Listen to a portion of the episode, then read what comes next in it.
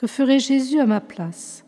Écoutons, pour la troisième fois, la bienheureuse Marie-Thérèse de Soubiran, 1834-1889, fondatrice de la congrégation de Marie Auxiliatrice.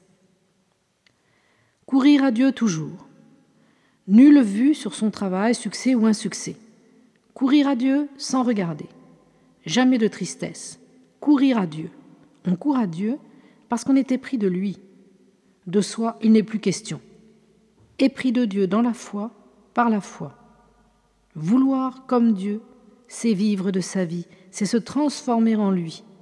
Courir à Dieu suppose que l'âme ne regarde que lui. Consolée ou désolée, elle court. Elle court si vite qu'elle ne peut ni regarder ni voir ce qui se passe. Sa marche est trop rapide.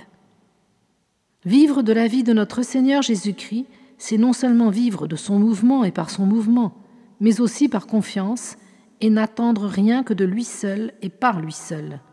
Plus encore, ne se reposer que sur lui seul et en lui seul. Je tâche de disposer mon âme à la contrition par la prière et en me revêtant de la douleur de notre Seigneur. Oh que j'aime cela. Notre Seigneur seul sait ce qu'est le vrai repentir, parce que seul il connaît la majesté de son Père.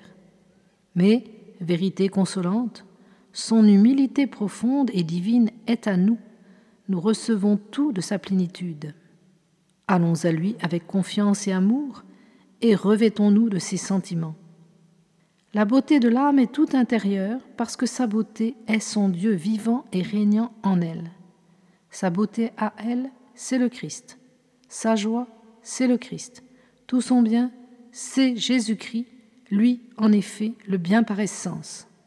Son travail, donc, ses soins, ses pensées, ses industries, doivent être de tendre à le faire vivre en elle. Elle est pour lui au-dedans où réside la beauté suprême. Prière. Je vous adore, ô Jésus caché, et à mon tour je me cache en vous. Je veux me passionner de votre vie en moi. Tout sera là pour moi. Il s'est anéanti lui-même.